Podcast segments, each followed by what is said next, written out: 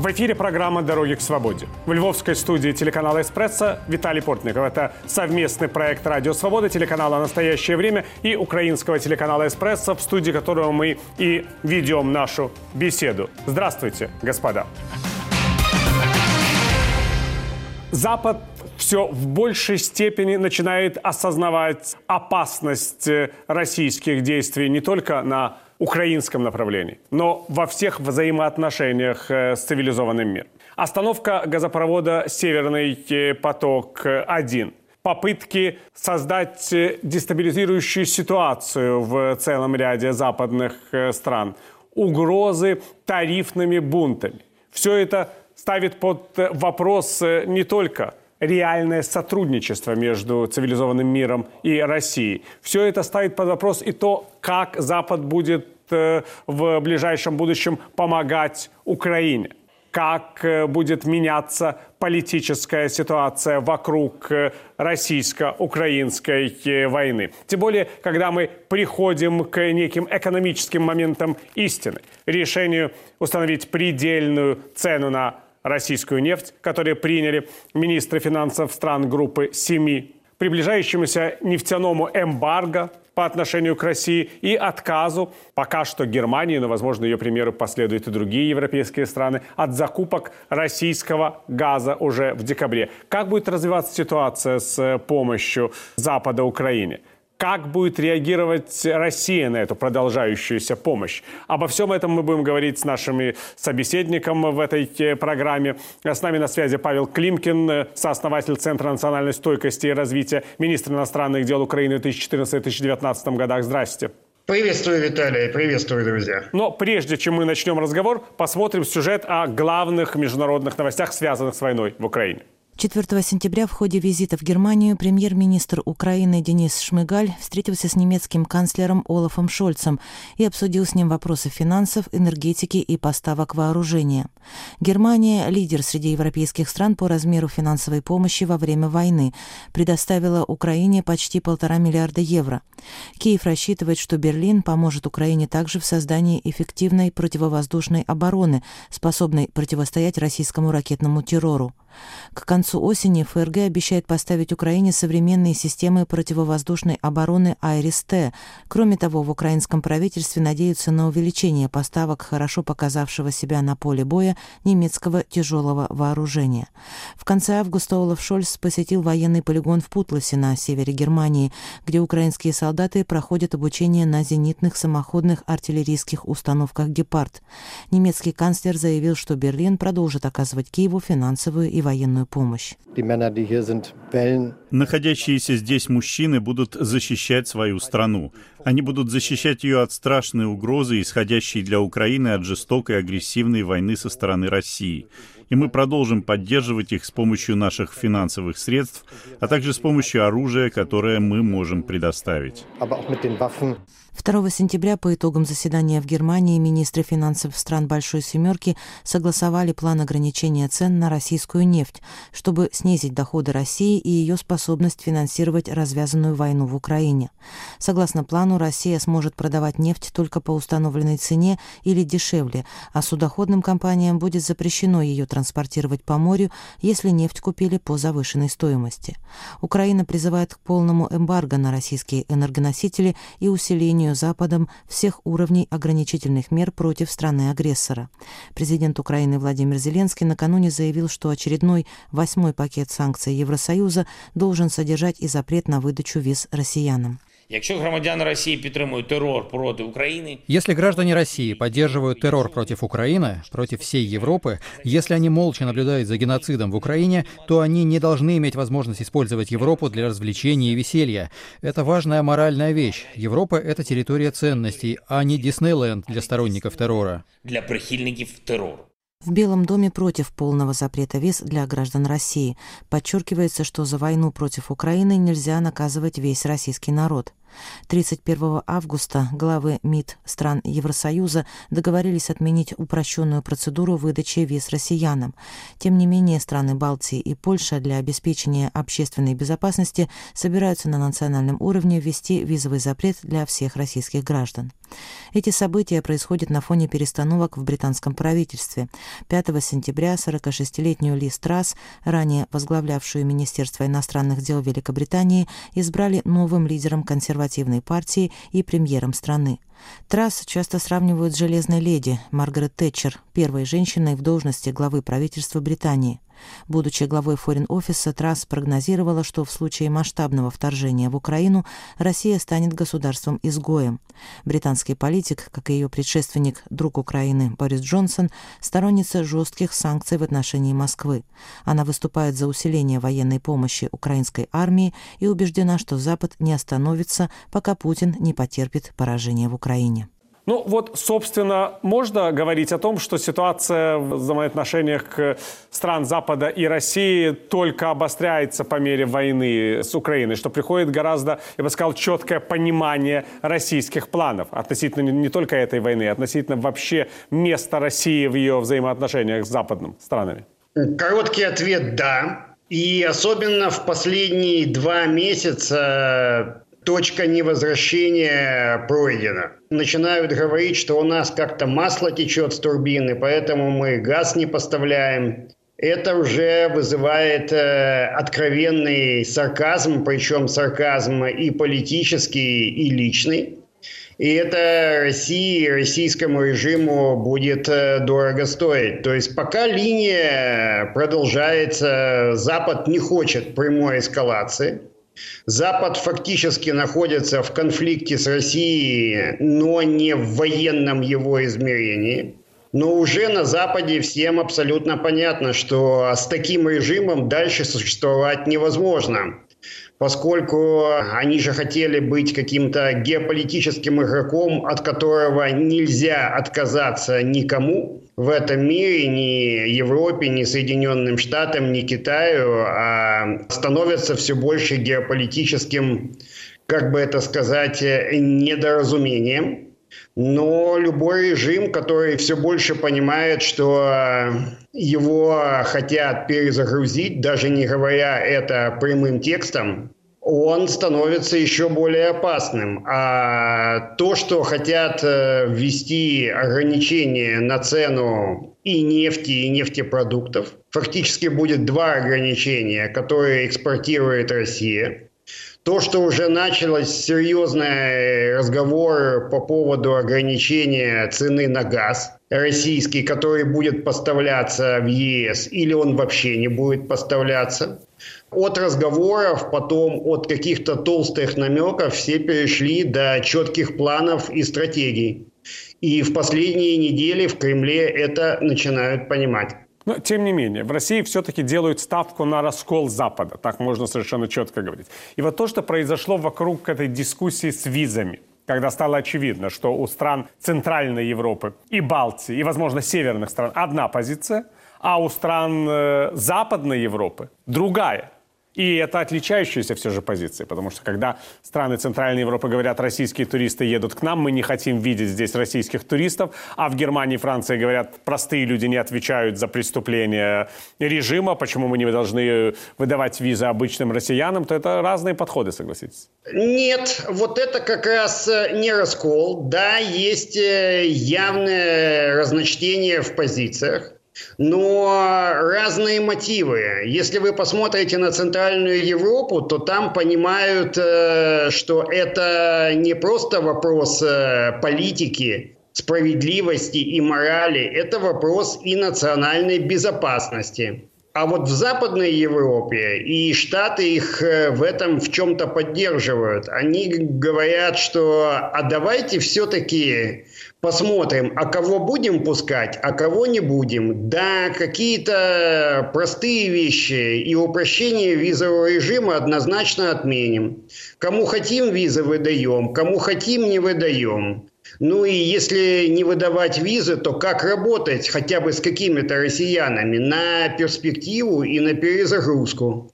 То есть они смотрят на самом деле в будущее. И поэтому разночтение в позициях однозначно есть. Но это не совсем раскол, которого хочет Путин. Он же бьет сейчас на энергетическую безопасность, на цены, на сумасшедшую пропаганду в отношении того, что люди потеряют работу из-за цен на газ. В Кремле уже ведь понимают, что без российского газа Европа зиму пройдет. Но они хотят так увеличить цену газа, чтобы это на себе почувствовали все.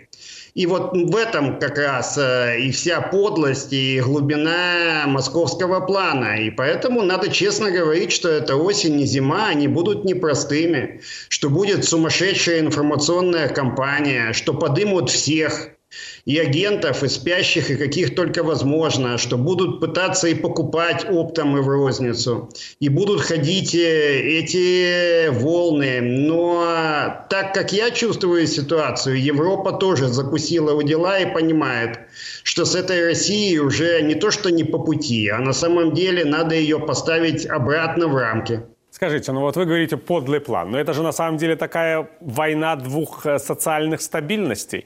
Западные санкции как раз направлены, по сути, на подрыв социальной стабильности в России, чтобы россияне увидели плоды войны Владимира Путина. А Россия с таким образом хочет подорвать социальную стабильность на Западе. И, кстати, здесь, в Украине, тоже ведь хочет подорвать социальную стабильность, чтобы украинцы увидели, что они не выживут, если они будут продолжать сопротивляться. А европейцы увидели, что они не смогут нормально жить, если не договорятся с Россией. Почему должны они терпеть из-за войны? Вот простой подход.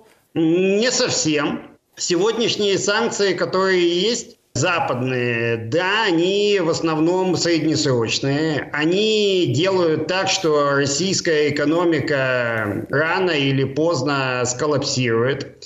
И да, они действительно обрушают всю концепцию вот этого социального договора между российской властью и российским, э, ну, назовем, обществом, или лучше сказать, российским населением. Вы молчите, мы вас зачищаем, но мы вам платим и покрываем все основные потребности. Да, в перспективе именно эту социальную стабильность, если вы используете именно этот термин, санкции действительно нарушают. Но санкции западные в первую очередь бьют по возможности режима дальше продолжать э, эту войну и вообще по возможности режима кому-то угрожать. И нефтяные, и газовые, и энергетические, и технологические именно в первую очередь. А вот российская вся вот эта метушня, она направлена на то, чтобы поднять максимально цену газа, ну и электрики в перспективе, увеличить э, счета, которые платят обычные люди, сделать так, чтобы кого-то увольняли. То есть она как раз рассчитана на какие-то социальные удары. То есть логика там все-таки совершенно разная. Можно говорить, что Россия уже добилась определенных успехов. Вот пало правительство Италии, правительство Марио Драги, который был одним из таких, я бы сказал, самых стратегически заряженных сторонников этого ослабления России. А Матео Сальвини, бывший министр внутренних дел Италии, партия которого сейчас вполне может претендовать на участие в новой правящей коалиции, уже говорит, что санкции против России угрожают самой Италии, что их надо ослаблять. Драги и его правительство перезагрузилось по другим причинам. То, что там есть рука Москвы, это 101%, но только этим, конечно, не обошлось. Сейчас э, в Кремле стараются построить э, внутренне европейскую, внутренне ЕСевскую коалицию, которая бы усложнила продвижение санкций и вообще их э, реализацию. Туда действительно очень хотят э, засунуть Италию и очень на нее надеются. Есть еще и другие страны, которые Москва видит в этой коалиции в разной степени. И это и Венгрия, и Болгария, и Словакия. То есть на самом деле планы там абсолютно конкретные и с конкретными людьми работают э, в этих странах.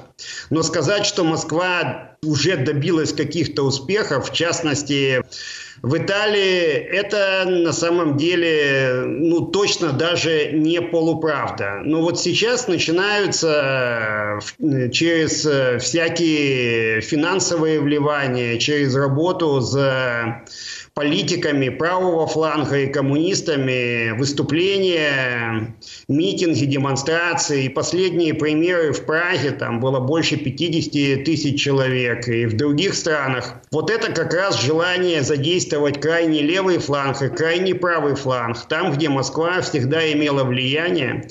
И сейчас надеется вот так вот сдавить как тисками классических политиков. Путин же не зря угрожал на Петербургском форуме перезагрузить европейские элиты. Но это ему, думаю, не удастся. Спасибо. В эфире программа «Дороги к свободе». Это совместный проект «Радио Свобода» настоящего времени и украинского телеканала «Эспрессо». Наш гость – министр иностранных дел Украины в 2014-2019 годах Павел Клинкин. Мы обсуждаем международную реакцию на войну России против Украины, западную финансовую и военную помощь Украине. Кстати говоря, вы упомянули о Венгрии, господин Климкин. Вы много работали, когда были министром иностранных дел с венгерским руководством, с нынешним главой венгерского внешнеполитического ведомства Петром Сиярто. Вот мы на днях, кстати, видели премьер-министра Венгрии Виктора Орбана у гроба Михаила Горбачева. И единственного, кстати говоря, из руководителей зарубежных стран, который туда приехал. Это такая странная ситуация, которая вот многих, конечно, озадачила. С одной стороны, вот Виктор Орбан дружит с Владимиром Путиным, с другой стороны, приезжает к Михаилу Горбачеву, которого Путин даже не хочет проводить в последний путь. Вы вообще понимаете, понимаете логику действий венгерского руководства и, в принципе, по отношению к России, и по отношению к Украине, и по отношению к Западу? У вас сложилась какая-то целостная картина? Да, очевидно, что Виктор Орбан э, приезжает в Москву не для того, чтобы положить э, две белых э, розы гробу Горбачева.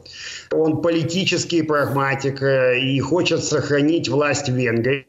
Он делает ставки на то, что в будущем мире в Соединенных Штатах есть возможность на победу республиканцев и во время выборов э, в ноябре этого года, и в частности на будущих президентских выборах.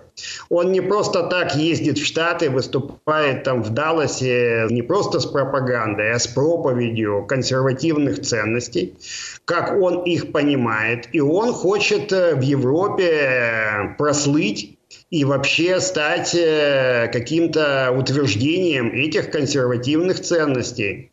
Для этого ему нужны отношения с Путиным, а, и в том числе для того, чтобы получать дешевый газ, э, дешевые кредиты на атомную станцию в Пакше. И таким образом э, быть единственным, кто может и дальше управлять Венгрией. А скажите, вот если говорить в целом о западной помощи и будущем – вот положал руку на сердце, к какой линии вы склоняетесь? К тем, кто говорит, что западной помощи недостаточно все-таки, и военной, и экономической? Или все-таки к тем, кто считает, что Запад слишком много и так уже сделал для Украины? Я однозначно не просто склоняюсь, а придерживаюсь первого. Нам нужно существенно больше в смысле военной помощи, и в смысле экономической. Тут даже не о чем говорить. А что должен сделать Запад вот с точки зрения практической, чтобы увеличить эту помощь. Должна измениться политическая стратегия, должны измениться представления о том, какими должны быть последствия этой войны, должна улучшиться коммуникация между Киевом и западными столицами. В первую очередь политическая стратегия, потому что сейчас она состоит в том, чтобы как бы чего ни вышло и не допустить э, эскалации. Что касается экономической помощи, естественно, нам э, нужна критическая помощь именно сейчас.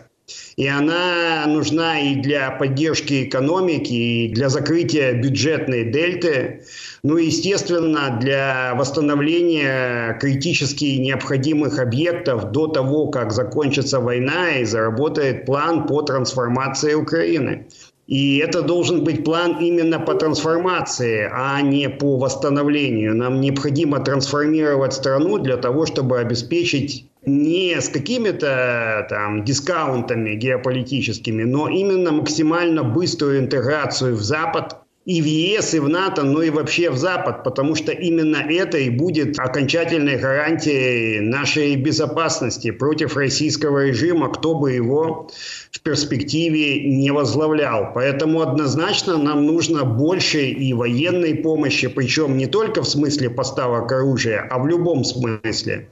И больше экономической помощи. Ну, вы знаете, с интеграцией в Европейский Союз я могу понять. Идею Украины уже стала кандидатом в члены Европейского Союза. Идут консультации о том, как это должно осуществляться, как будто тут политическая воля есть. А с интеграцией в НАТО. Страна, которая ведет войну, которая не восстановила пока что суверенитет над всей своей территорией. И непонятно, в какой момент восстановит и которая находится в реальном горячем конфликте с соседним государством, которое, к тому же, это соседнее государство, носитель ядерного оружия. Как такую страну примут в НАТО? Где здесь политическая воля должна быть проявлена? Вот я до конца не очень понимаю механизм. А я вашу логику таким же образом могу повернуть по отношению к ЕС. Вся она таким же образом действует. И когда мы говорим, что есть прецеденты, например, Кипр, где Северный Кипр контролируется Турцией, она, естественно, прямо в нашем случае неприменима. Именно потому, что у нас есть Россия которая хочет не просто завоевать часть нашей территории, которая хочет уничтожить Украину как таковую и Украину как нацию, поскольку это фундаментально противоречит э, принятой на сегодня мифологизированной российской идеологии. Поэтому это действует вообще для интеграции в Запад, в НАТО, в ЕС, э, куда угодно. Но однозначно в последние два месяца такие тектонические сдвиги в мышлении и во внутренних дискуссиях на Западе, где все прекрасно понимают, что да, активная фаза войны, но тем не менее нужно готовиться к тому, что Украина станет членом НАТО, что а, серые зоны от них больше небезопасности, чем безопасности. Они обязательно взорвутся или кто-то их обязательно взорвет. И поэтому а, все эти буферные реальности, они э, в будущем а, только будут э, создавать новые и новые проблемы. Почему именно в последние два месяца, если не секрет? А вот потому что динамика войны, динамика понимания того, как действует э, российский режим, анализ потенциала этого режима, вот именно в последние два плюс-минус месяца я специально не хочу быть более точным, э, на самом деле стали менять э, видение всего того, что происходит у нас, украинско-российской войны, ну а также того, что с этим режимом э, ни у кого ничего больше не выйдет. Договориться на самом деле на каких-то условиях не удастся. Говорить с ним надо, но только с позиции силы. И э, победа в Украине, победа в смысле стратегического поражения этого режима, это вопрос э, отношения к Западу как такому, к его принципам и ценностям в 21 столетии. То есть через этот фокус на самом деле видится вся перезагрузка мира под 21 э, столетие. И тут ставки на самом деле, да, они про нас, и нам хочется думать, что они только про нас, нас, но они на самом деле намного больше. Можно я предельно конкретизирую вопрос? Вы представляете себе ситуацию, когда Украина еще не восстановила контроль над всеми своими территориями, но уже является членом НАТО? Такое может быть? Представляю, и это возможно путем э, признания, что э, пятая статья и, естественно, вообще все договоренности о членстве в НАТО будут на какое-то время действовать только в отношении территории, которую мы контролируем. Возможно, при этом будут какие-то дополнительные договоренности, там, гарантии безопасности и еще многие тонкие или не очень тонкие вещи. Но а, в будущем э, я могу представить себе все. Шесть месяцев назад многие вещи, те, которые происходят сейчас, в том числе поставки вооружений многими странами, в том числе то, что говорят сейчас на Западе, они в принципе были непредставимы. А членство Швеции и Финляндии не поддерживалось большинством в этих странах. Каждую неделю э, отношение к членству в НАТО в Швеции, например, менялось в течение там, 5-6 недель. И за два месяца они прошли от отрицания до того, что они необходимо должны стать э, членом НАТО. То есть э, некоторые вещи сейчас, они в реальном времени меняются. И я совершенно уверен, что и дальше так будут меняться. А скажите, вот когда мы говорим о сотрудничестве с Россией, вот, например, новая премьер-министр Великобритании, госпожа Ли Страс, она говорила о поражении России что вот это должно быть итогом войны. Не просто победа Украины, но поражение России. А другие западные политики, они как раз о поражении России не хотят говорить. И говорят о опасных последствиях такого поражения. Где здесь единство в подходах? Его нет. Дискуссия ведется, дискуссия развивается. Очень многие на Западе боятся вообще последствий перезагрузки российского режима. И не только в смысле контроля над ядерным оружием.